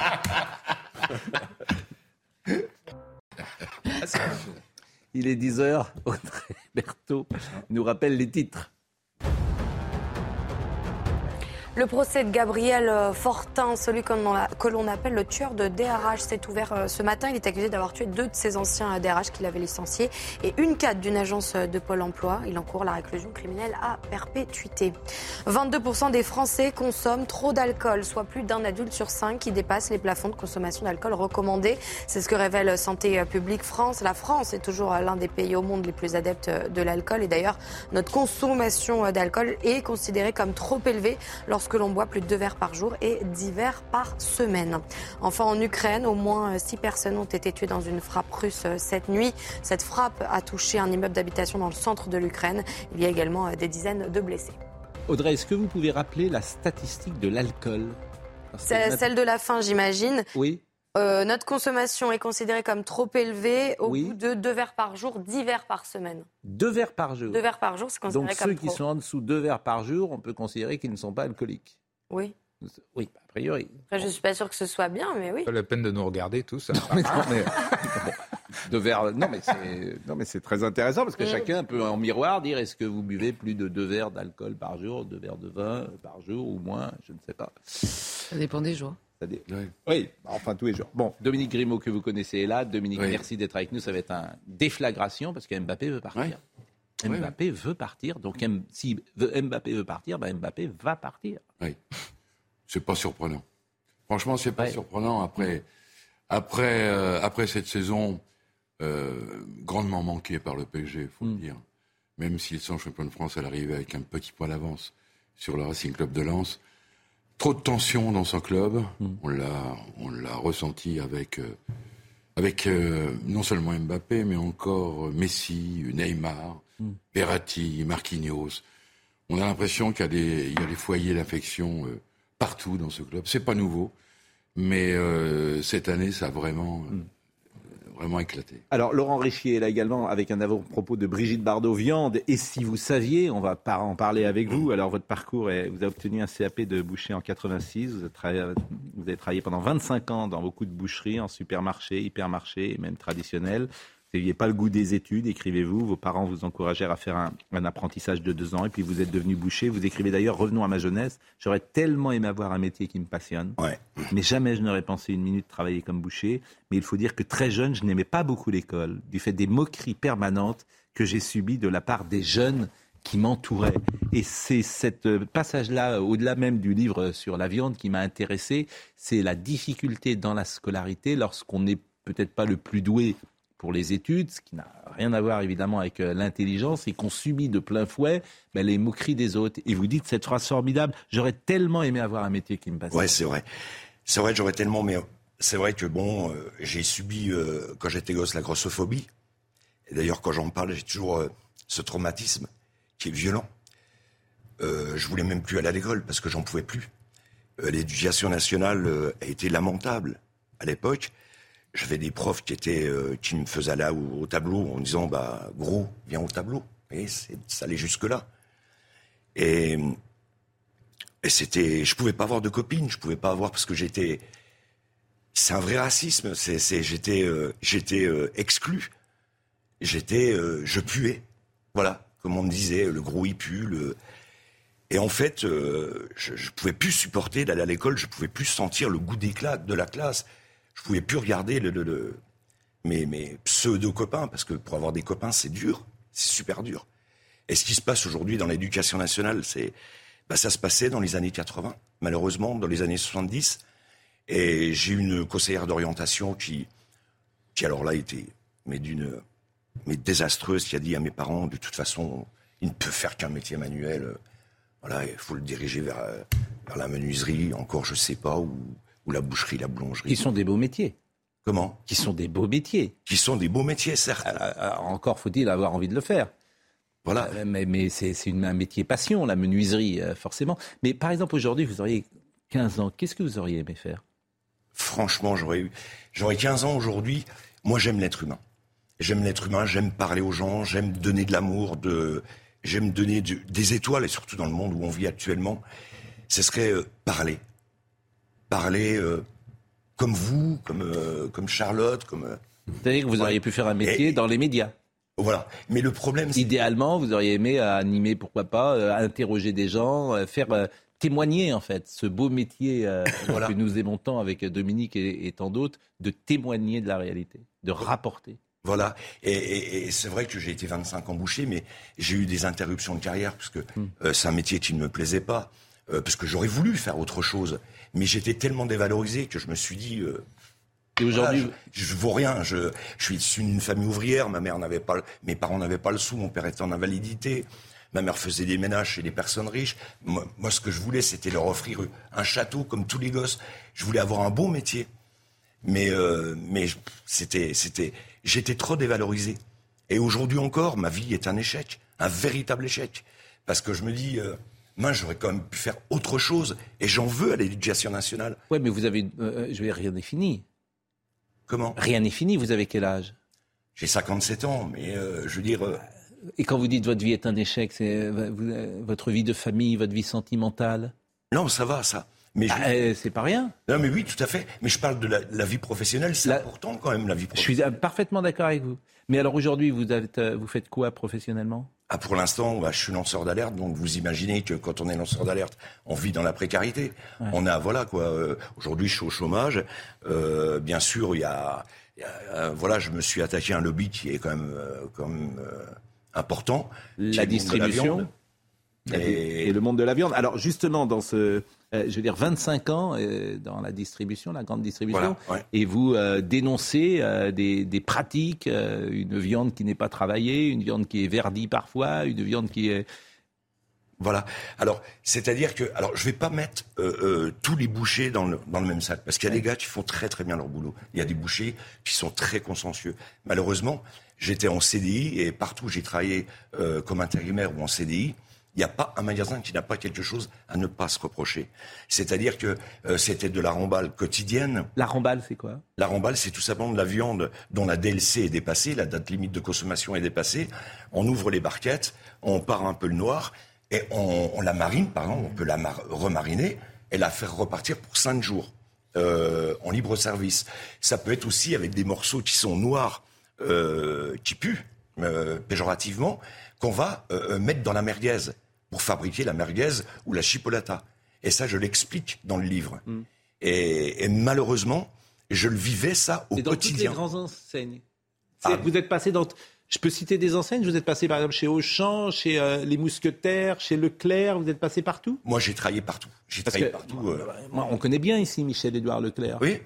je n'imagine pas que dans euh, un de ces supermarchés, il puisse exister ce type de pratique. D'abord parce qu'il joue sa réputation et que les conséquences seraient dramatiques. Mmh. S'il y avait, on le voit bien avec Buitoni, par exemple, Buitoni, euh, Buitoni Kinder, euh, ce sont, ce sont des, des chocs euh, euh, très importants pour ces marques. Buitoni, je ne sais pas comment ils vont pouvoir se, se, remonter tellement les, les, conséquences sont grandes lorsqu'il y a une, un souci majeur. Alors, le, le, problème, c'est que euh, Michel-Édouard Leclerc, je pense qu'il n'est pas au courant de ce qui se passe. Mm. C'est-à-dire que quand vous êtes boucher, vous êtes simple boucher, vous gagnez entre 1003 voire 1006, 1007, si vous faites des heures, parce que le métier de boucher est très mal payé. C'est un métier qui est dur, une pénibilité importante. Et, le problème aujourd'hui, c'est qu'il euh, n'y a plus de boucher en France. Parce que justement, le métier ne paye pas. Alors bien sûr, des fois, je gagne. Moi, on me dit le contraire. On me dit au contraire. J'ai reçu ici Hugo Desnoyers, me dit qu'on manque pas, on, manque de bouchers, qu'un boucher peut de, tout de suite gagner 2000 ou 2200 euros euh, en sortant, parce que précisément, il y en a pas assez et que personne ne veut le faire parce que c'est un métier très dévalorisé. Non, ce, n'est pas vrai. Jamais un boucher euh, gagne 2000, 2500 euh, euros. Il faut être simplement chef. Et là, vous avez des primes, parce qu'on alloue des primes aux chefs bouchers. Mm. D'accord? Et sur ces primes-là, il a de remballes Hmm. D'accord Plus il y a de chiffres, plus la prime sera hmm. meilleure pour le chef boucher. Alors, Laurent Ball, d'accord, vous nous avez, qu'est-ce que vous avez remarqué aussi comme pratique par, et on ne va pas citer de marque, bien sûr, et pas hmm. citer d'enseigne, mais qu'est-ce que vous avez remarqué comme, euh, euh, comme chose qui se faisait dans la boucherie qui est parfaitement inacceptable? Bah, inacceptable, c'est tout, simplement la, la, la remballe. La remballe, les, les, les saucisses, euh, les saucisses avec de, euh, qu'on marinait, euh, les saucisses où on mettait, je veux dire, les épices, parce que les épices ont le, la vertu de cacher tout le goût, le goût, l'aspect de la viande. Ça, c'est inacceptable. Mm. J'ai fait des, j'ai fabriqué des chipolatas avec euh, de, de, la viande de porc qui traînait dans le frigo. Ça traînait dans le frigo depuis trois semaines. Et ça, c'est votre chef qui vous le demandait Votre chef vous demandait de faire ça Ah oui, les chefs me Et demandaient. si de vous ça. dites non, qu'est-ce qui se passe bah euh, voilà, bah, vous prenez, euh, voilà, vous faites rappeler à l'ordre, malheureusement. Et puis il y a pas de ça. Il y a, le, le fil américain. Le fil américain, célèbre plat euh, dans le Nord. Hein, C'est-à-dire c'est de la viande euh, de bœuf qui est hachée avec une sauce euh, américaine. C'était que de la du gras qui était dedans, du gras. ça revenait des rayons. On, broyait ça, on mettait cette sauce américaine. Normalement, c'est J2, ça tient que deux jours. Ben, euh, au bout du troisième jour, on rajoutait un peu de sauce américaine pour euh, que l'aspect soit meilleur. Et tout le monde était au courant, le directeur du magasin était au courant, le directeur de... Alors attention, j'ai vu certains directeurs de magasins qui fermaient les yeux parce que, euh, mais, mais qui le voyaient pertinemment. D'autres n'étaient peut-être pas au courant. Euh, parce que il y a, vous savez, c'est ce que je dis, il y a le service d'hygiène, il y a le service d'hygiène qui est interne. Tout le monde a un service d'hygiène dans la grande distribution, mais il est interne. Par contre, quand la DDPP, c'est-à-dire la direction départementale la protection des personnes, euh, veut se déplacer, il ne se déplace que sous dénonciation. Et, Et vous- généralement, il téléphone même. Et vous, vous avez dénoncé? J'ai dénoncé un magasin. Parce que là, c'était beaucoup trop loin. Parce qu'il y a une merde. Et donc, de dans ces cas-là, euh, sont venus les services de sécurité. Vous écrivez ce que je vis était absolument ignoble, des morceaux de viande collante, verdis par le temps, l'odeur était prenante, mes mains collaient en touchant cette viande, c'était flasque, mais il fallait s'exécuter sous peine de réprimande. Débutant à peine dans le métier, j'ai demandé à ce chef charcutier si l'apparence de cette viande était normale. Je me souviens de sa réponse claire et nette, c'est de la bonne viande, consommable, me dit-il, avec un regard froid, etc. etc. Mais il y a pas, c'est pas contrôlé au quotidien, euh, ces, ces- ces grandes enseignes? Non, parce qu'il faut savoir que quand il y a un contrôle d'hygiène, Mmh. euh, hors société, ils téléphonent 24 heures avant. Donc, ils ont le temps de tout trafiquer. Les DLC, moi, je le dis, euh, moi, euh, par exemple, le, le- le, tout ce qui était, vous savez, quand vous fabriquez un produit dans la boucherie, vous devez marquer le numéro de l'eau, donc d'où vient la bête, euh, la date, tout ça et tout. Ce qu'on faisait, on prenait le numéro de l'eau d'une viande qu'on venait de recevoir. Alors qu'on prenait une viande qui était au frigo depuis trois semaines. Écoutez, je renvoie à votre livre Viande et si vous saviez, euh, c'est un livre qui est sorti il y a un petit moment. Et hein. j'insiste, D'ailleurs, c'est euh, c'est un manuel de santé ouais. en plus, parce que ça C'était sorti en décembre, mais euh, ce, ce- ce sujet nous a intéressés. Alors du coup, vous êtes végétarien, je crois. Oui, je suis végétarien, moi je mange plus de viande. Du coup, alors ça c'est. Tu peux comprendre. Bah, non, mais c'est. Moi, c'est un traumatisme. Vous savez, dans, dans ma vie, on parlait d'éducation nationale, mais ça aussi, Mm. c'est un traumatisme. Bon, c'est vrai qu'on saisit mal l'intérêt pour un magasin de faire ça. C'est-à-dire que c'est un intérêt financier, mais en même temps, les risques sont tellement grands pris par le magasin que j'ai du mal à comprendre, moi, l'intérêt du magasin. Bah, il faut faire du chiffre, euh, il faut toujours, toujours faire du chiffre, et puis on- Ouais. on, vous pousse à faire du chiffre. C'est pour ça que je dis aux, aux consommateurs, maintenant, euh, euh, il faut privilégier le circuit court, c'est-à-dire aller chez son artisan. Bon, c'est comme au foot, il faut privilégier parfois le circuit court. Et euh, Dominique Grimaud, euh, c'est vrai qu'on parle de Mbappé. Je dis ça va être une déflagration parce que euh, Mbappé il signe euh, le Paris Saint-Germain, il signe le projet PSG. Ouais, le projet. Le projet PSG. Le projet qui existe Voilà. depuis une dizaine d'années. Et- Et si Mbappé part, c'est-à-dire que lui-même euh, ne croit pas au projet. C'est ça le signe Ouais, qui sera envoyé. C'est évidemment le, la leçon qu'il faut tirer de cette, de cette décision. Lui-même ne croit pas au projet, à ce fameux projet, Hmm. entre guillemets, du PSG. Donc il signifie aux dirigeants qu'il est, euh, il est à la vente. Donc, euh, moi j'ai lu des titres ce matin qui m'ont un peu étonné. Euh, le PSG durcit le ton, je vois pas en quoi le PSG durcit le ton, très franchement. Je crois que c'est au contraire euh, Mbappé qui durcit le ton. Oui, non, mais parce que les dirigeants sont en colère, mais vous avez parfaitement raison, mais ils sont bons. C'est en colère. Ça fait dix ans qu'ils essaient de bâtir une équipe. Je dis bien une équipe. Et c'est, euh, ils n'y arrivent pas, quoi. Ah, ils n'y arrivent pas, ils sont champions. Disons-le. Plan domestique, il n'y a, il y a rien à dire. Oui, mais c'est quand même un paradoxe parce que les amateurs que nous sommes, et je pense par exemple aussi aux diffuseurs, ils sont heureux d'avoir quand même le PSG, d'avoir Neymar, d'avoir Messi, d'avoir eu Beckham, d'avoir euh, bon, euh, d'avoir aujourd'hui Mbappé, bien sûr. Il y a quand même, euh, faut pas tout jeter avec. euh, Non, non, mais c'est du bain, une, comme on dit. Gérard Leclerc. Oui, il y a quand même une question, je suis désolé parce que tout le monde la pose, mais Vous connaissez Gérard Comment- Leclerc, Dominique Bah, bien sûr, je connais Gérard Comment Leclerc. se Il trouve que les Syriens ne sont pas immigrés, mais c'est un homme de, quand même qui, peut, qui, peut- régulièrement. qui a de la qualité néanmoins. chrétien réfugié. Euh, comment se fait-il qu'avec que depuis dix ans, justement, il n'arrive pas, alors qu'il n'y a quasiment pas d'exemple comparable. Je veux dire, on- Berlusconi vient de mourir, on a, à ce propos, on a rappelé ce qu'il avait fait avec, le, avec le Milan, donc euh, où il gagne cinq deux fois. ans. Comment, alors qu'ils ont tout l'argent qu'ils veulent, ils ont tous les joueurs, les meilleurs joueurs du monde, ils ont les entraîneurs, ils les changent, pourquoi ils n'y arrivent pas? Pourquoi ils n'y arrivent pas? Parce que simplement, ils n'ont pas la culture. Tout simplement. Voilà. Les Qataris sont arrivés euh, il y a, au début des années, euh, oui, il y a une dizaine d'années. Manchester City a réussi. Oui, mais Manchester City s'est installé sur le long terme. Ils ont mis, si, Oui, mais le PSG aussi, ça fait 13 ans qu'ils sont mais là. non, le PSG, non, puisque le PSG bouscule le projet euh, à chaque été, change d'entraîneur. Ils sont incapables de fixer un entraîneur. Ils avaient sans doute, à l'origine, le meilleur entraîneur qui soit, avec Carlo Ancelotti. Ils, ils ont dégoûté Ancelotti, lequel est parti, remplacé euh, par Laurent Blanc. Lequel est parti euh, Unai Emery, Tourelle. Donc ça veut dire quoi Ça marchera jamais? Je crains, je crains euh, que ça ne marche. euh, Bah, ça ne marche jamais, c'est quand même champion de France, euh, bien sûr.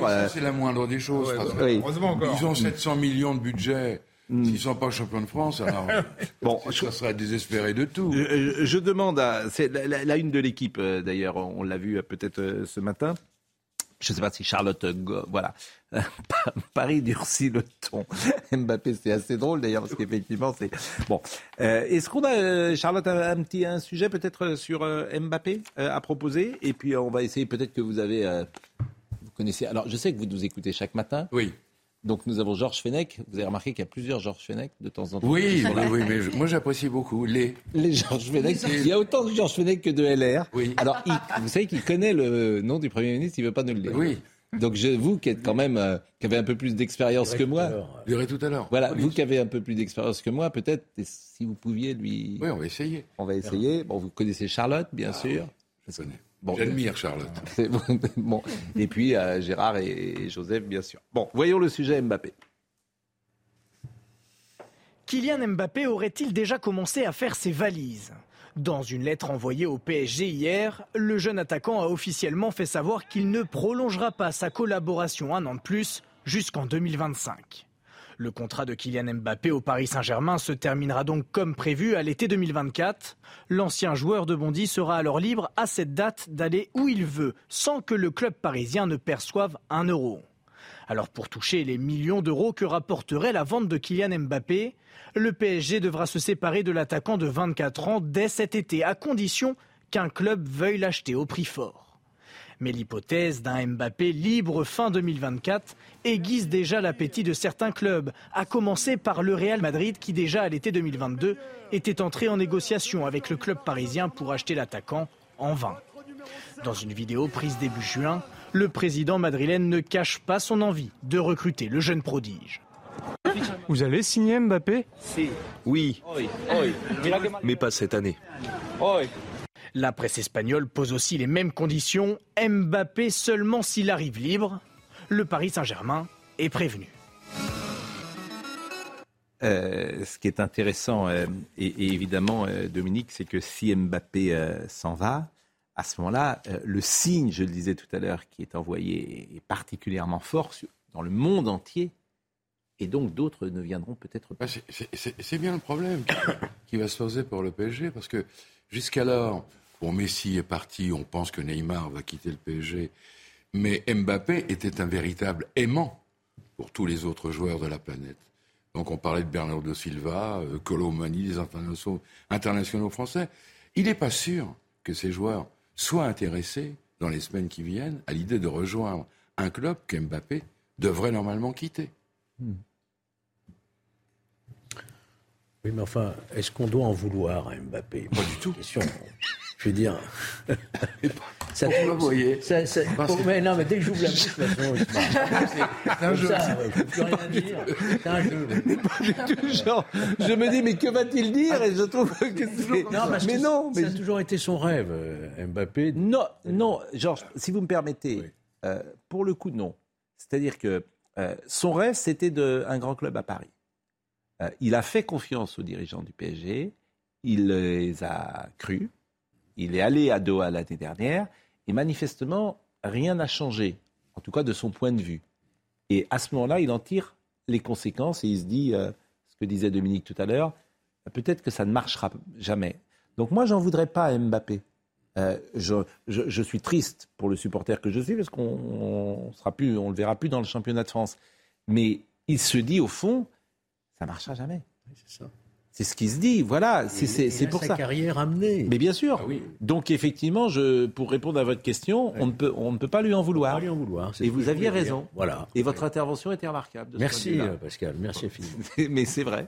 Vous avez raison. Bon, alors e- effectivement, le, le- le- mais c'est intéressant. Le football, de toute façon, le football, c'est sans doute ce qu'il y a de plus difficile à réussir. hein. Nous sommes d'accord, Dominique. Oui. C'est plus difficile que les médias, c'est plus difficile. Bon, parce que c'est une culture, c'est un- c'est irrationnel. Vous prenez un joueur, il peut se blesser Oui, le mais on a lendemain. des exemples dans le passé. On- il, est à il est dans l'actualité. Berlusconi, quand il prend le Milan, il gagne au bout de deux années. Oui, mais pourquoi Bernard Tapie gagne avec l'OM très vite aussi. Oui, alors Tapi, on le met, à- il est hors grille pour moi. Mais pourquoi euh, euh, Oui, parce que la personnalité de Tapi est tellement particulière qu'il a réussi avec euh, des. Berlusconi aussi. Oui, non, aussi. non, non, parce que Berlusconi, il a réussi.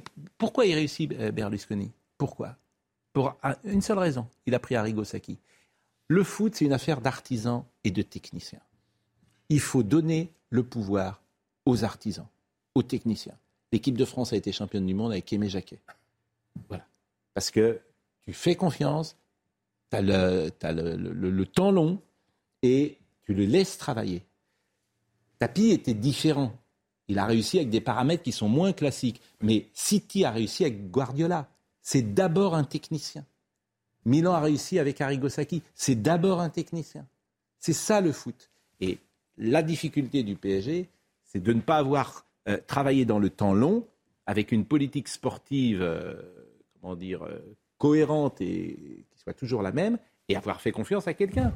Simplement, ils ont viré Ancelotti après une défaite à Metz parce que euh, parce que voilà, tu peux pas faire, tu peux pas réagir en à coup comme ça dans le foot. C'est pour ça que c'est plus dur. C'est un temps long le foot. Et donc c'est peut-être plus dur. Bon, on est inquiet quand même. euh, Alors, faut, s'il faut simplement préciser, parce que les gens ne savent pas ce que, pourquoi on en parle ce matin, lever l'option. Les gens ne comprennent pas ce que ça veut dire, lever l'option. Bah, Et c'est ce qu'a fait Mbappé. Il a écrit un petit courrier. que Mbappé peut jouer jusqu'à euh, juin 2024 sous les couleurs du PSG, mais au terme de cette saison 2023-2024, il sera libre. Donc il est hors de question, évidemment, pour les gens du PSG de le laisser libre. Donc euh, très normalement, il- dans les jours qui viennent, dans les semaines qui viennent, on n'est qu'au début du feuilleton, à mon sens. hein.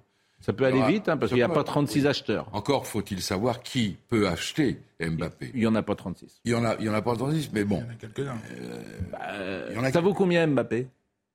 Ah, ça vaut, euh, il reste, euh, ça vaut autour de 200 millions. Parce que l'année prochaine, il est libre. C'est-à-dire que l'année prochaine, le club qui l'achètera déboursera zéro. Zéro. Zéro euro. Mais si le club veut l'acheter cette année, c'est 200 millions. C'est 200 millions. Bon, faut le plus le salaire d'Mbappé. salaire d'Mbappé. Le salaire qui est de combien Euh, Aujourd'hui, c'est 6 millions. 6 millions par. euh, C'est plus de 6 millions par an. hein. 6 millions mensuels. Oui. Oui. Oui. Ah oui. oui. 6 millions C'est soi- mensuels. C'est 70 millions euh, Voilà. à peu près. Sans les primes. Une paille. C'est beaucoup trop, je trouve. Qu'est-ce que- ça veut dire, c'est beaucoup trop? Franchement, ça veut dire quoi cette phrase? Ça, ça- ça veut dire que ça ne les vaut pas. Mais qu'est-ce qui. Personne ne vaut cette somme-là. Et, et un tableau de Van Gogh, ça vaut, ça vaut quelque Non, ça chose? n'a rien à voir. Ah bon? Pourquoi? Valeur historique. Ah bon? Là, je pense que quand j'entends 200 millions à transfert, moi, ça, ça me choque. Oui. Mais ça vous choque pourquoi? Puisque vous demandez, c'est pas de l'argent public, c'est de l'argent privé. Mais Donc en quoi ça vous pas choque? même vous, vous ne valez 200 millions d'euros. Parce que personne ne vaut 200 millions. Ah, personne. Ah. Ah, bon, mais pardonnez-moi. Moi, je vais vous dire, je connais bien. Je défends. vous choque pas, vous? Je vais vous dire, je défends toujours le football. Le football ne demande rien à personne. Le football vend ses droits et c'est du business. Et le football reçoit zéro euro de l'argent public. Qu'est-ce qui est le plus choquant? Que le football fasse son business tout seul ou qu'on euh, subventionne parfois à fond perdu des associations dans plein de domaines qui euh, sont déficitaires? Je vous pose la question. Oui, mais il faut aussi subventionner des associations de clubs amateurs, même s'ils sont déficitaires. Là, la comparaison n'est pas bonne, je pense mais, pas. mais elle est excellente parce que l'argent d'Mbappé permet de faire vivre le foot amateur. Mais comme les gens parlent de ces sujets-là sans jamais rien connaître, et, et je ne parle pas de vous, bien sûr, mais l'argent du foot permet de, de Moi, faire ce vivre qui une économie. Dans cette affaire, c'est que l'argent ne fait pas tout. La preuve, c'est qu'on a un club de grandes individualités, mais on n'a jamais eu un club qui joue collectif. Oui. Et ça, c'est la culture dont vous parlez. Exactement. Voilà. Et ça, je dirais, ça sauve un petit peu le sport. Euh, vous avez raison. L'in- L'incertitude, la glorieuse incertitude du sport. Bien sûr. C'est un jeu. C'est un jeu. Alors, hier soir, Ah. vous avez regardé, et j'en ai parlé déjà hier, regardez sur Canal à- l'extraordinaire documentaire de, sur John McEnroe, qui est peut-être un des plus grands documentaires de sport. Moi, je pense que le dernier choc que j'ai eu à propos d'un documentaire sport, c'était la dernière danse, euh, Michael Jordan, avec les Chicago. Mm. Mais euh, McEnroe, moi, j'étais absolument fan du joueur, de la personnalité, de, l'homme. Euh, euh, je l'ai regardé et, évidemment, je, je suis entré, mais entré en, communion, littéralement. Euh, et- et j'encourage même ceux qui, à l'époque, ne l'appréciaient pas. Vous savez qu'il avait des écarts de conduite très nombreux, McEnroe. Mais il avait un style très particulier.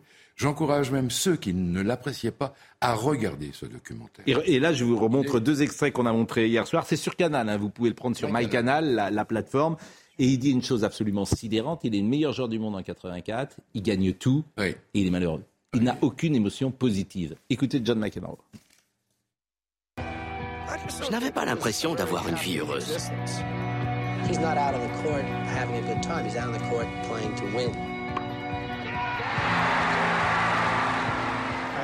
J'ai fait la meilleure saison de l'histoire du tennis masculin en 1984. J'ai été numéro un mondial pendant 4 ans. J'étais le plus grand joueur de tous les temps. Mais je ne ressentais aucune joie. Je ne ressentais aucune joie cette phrase. Et puis à un autre passage, il dit que le tennis est un, sport de tueur. Euh, on a commencé cette émission avec euh, le procès euh, DRH qui s'ouvre aujourd'hui euh, à Grenoble. Euh, non, à Valence, pardon, à Valence. On est toujours avec Noémie Schulz, d'ailleurs, qui peut nous donner peut-être quelques informations sur euh, les premières minutes de cette audience qui s'est ouverte. Est-ce que euh, Monsieur Fortin est présent dans le box et est-ce qu'il va parler? Alors, il est présent dans le box. On l'a vu euh, entrer, euh, escorté bien sûr par euh, des policiers. Il s'est immédiatement assis, un peu avachi. Le président lui a demandé de se lever, de décliner son identité. Gabriel Fortin a donné son nom, son prénom. Le président lui a demandé quelle était son adresse au moment des faits. Nancy a répondu Gabriel Fortin. Le président a insisté. Oui, mais pouvez-vous nous donner le, le nom de la rue? Nancy a répété Gabriel Fortin. Il l'a dit deux ou trois fois.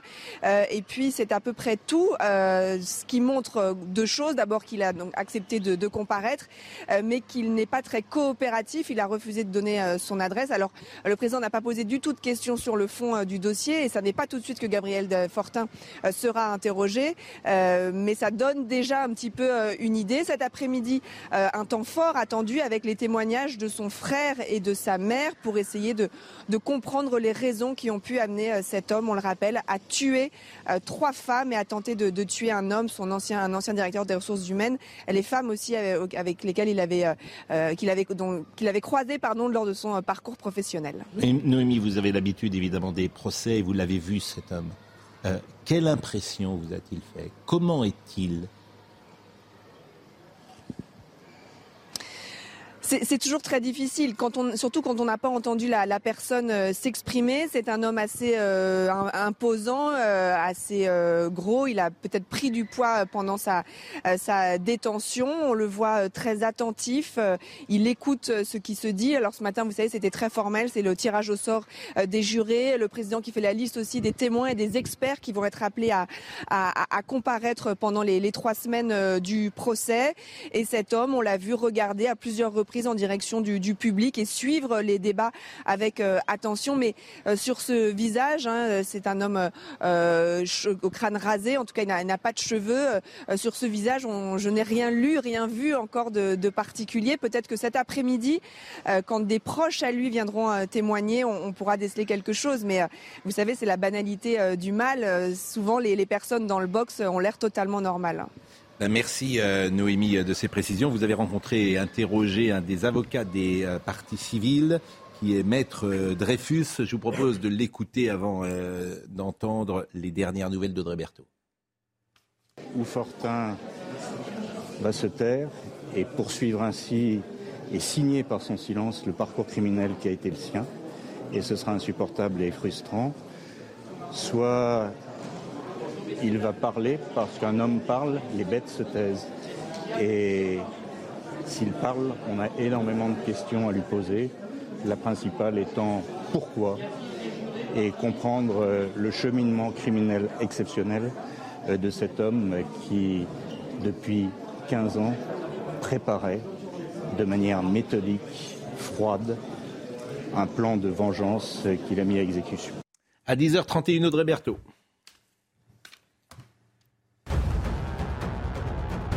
À Marseille, une nouvelle euh, fusillade a fait quatre blessés dans le quartier euh, de la Belle de Mai. Il y a deux blessés euh, de 31 et 48 ans. Leur pronostic vital est engagé. Deux autres de 30 et 34 ans sont également blessés avec un pronostic vital non engagé. Les coups de feu ont été tirés hier peu après 23 heures devant un bar. Les tireurs sont en fuite. Ils sont toujours recherchés. Un vaccin contre le chikungunya a enregistré des résultats prometteurs, même si son efficacité réelle contre la maladie doit encore être avérée. Ce projet de vaccin a tout de même développé une forte réponse immunitaire chez presque tous les participants vaccinés. Toutefois, l'étude a été réalisée aux États-Unis où le virus est quasiment absent. Et puis après euh, l'annonce de la mort de Silvio Berlusconi, des dizaines de personnes se sont rassemblées hier devant l'hôpital San Raffaele de euh, Milan. Euh, demain, les funérailles d'État auront lieu dans la cathédrale de la ville. Une journée de deuil national a d'ailleurs été décrétée. Nous étions ce matin avec Laurent Richier, viande, et si vous saviez, un boucher de la grande distribution parle. C'est vrai que ce que vous nous avez dit est quand même un peu contesté sur un point, monsieur Richier. Je vous reçois beaucoup de témoignages. On manque de bouchers comme jamais. Les salaires sont attractifs. Euh, beaucoup euh, de gens euh, témoignent de cette réalité. Vous avez parlé de 1700 euros et beaucoup disent non. moi, je suis prêt à proposer même des patrons bouchers. Je suis prêt à proposer 2100, 2200 euros avec des jeunes pour les faire travailler. Mais personne ne veut faire ce métier. Donc là, il y a un hiatus que j'ai mal saisi pour tout. Bah, c'est peut-être parce que c'est voilà, c'est récurrent. Euh, c'est récurrent. On peut faire. Mm. D'ailleurs, il y a une prochaine émission qui va arriver euh, sur une chaîne nationale. En fait, euh, il y a une, investigation. Et vous allez voir que les bouchers, on leur propose entre 1003 pour débuter, entre 1350 le SMIG. Et plus vous faites d'heures, plus. Votre pays. Ah, enfin, on en manque visiblement. donc il y a des patrons qui disent moi je suis prêt à en prendre. Il y a, une vidéo sous, le, sous mon éditeur, c'est-à-dire chez mon éditeur, il y a une vidéo en ligne où beaucoup de bouchers parlent des salaires justement qui sont trop bas. Et puis je remercie évidemment euh, Dominique qui est venu nous visiter, qui prépare sans doute son été. Euh, l'année dernière, vous étiez beaucoup avec votre ami Jacques Vendroux. Je ne sais pas si vous allez faire la tournée des plages comme l'année passée. Hein, peut-être, on ne sait pas encore. On ne sait pas si on vous verra à Noirmoutier, en Ardèche, euh, sur une tombe d'un ancien président, parce que c'est quelque chose que vous aviez fait l'année dernière. Vous aviez été sur la tombe de Marcel Leclerc, ancien président de pour raviver sa mémoire. Donc, euh, On va inventer quelque chose avec Vendroux, on ne sait pas. Non, mais vous êtes euh, un duo qui qu'on aime recevoir et, et, régulièrement euh, venir sur ce plateau. Georges, il reste 10 secondes. Vous ne voulez toujours pas nous donner le, celui qui sera le futur Premier ministre de la France? Je verrai avec Dominique tout à l'heure. Non, mais franchement, genre. Non, pas vous. Pourquoi pas moi? Vous ne le méritez pas. Bon, qu'est-ce que je mérite pas? Vous ne le méritez pas. Bah, vous êtes trop dur avec nous. Mais je suis dur avec, euh, avec personne. Je, je, Si, avec Gérard Leclerc, vous êtes. J'essaye de, de, de la, la, substantifique moelle de votre esprit. J'essaye de, de, de la tirer chaque, chaque jour. Vous aurez du mal. Vous aurez du mal. Bon, mais vous, là, vous savez, vous savez quelque chose. Peut-être. Oui, mais ne le dites pas. À vous. Vous allez en. Mais alors, alors, vous savez ce que vous faites? Regardez, regardez la caméra là. Oui. Moi, je vais me boucher les oreilles. Et vous allez dire qui est le futur Premier ministre de la France? Charlotte? Ah, Je ne dirai rien là. Oh, bon, bah. bon, Arnold Cara était à la réalisation, Ludovic Liebert était à la vision. Merci à Adam Thomas qui était au son, à Charlotte Gordzala qui était là, puisque Marine revient demain euh, de, de, de Corse, Florian Doré que je remercie. Toutes ces émissions sont à retrouver sur euh, cnews.fr. Jean-Marc Morandini dans une seconde. Rendez-vous ce soir.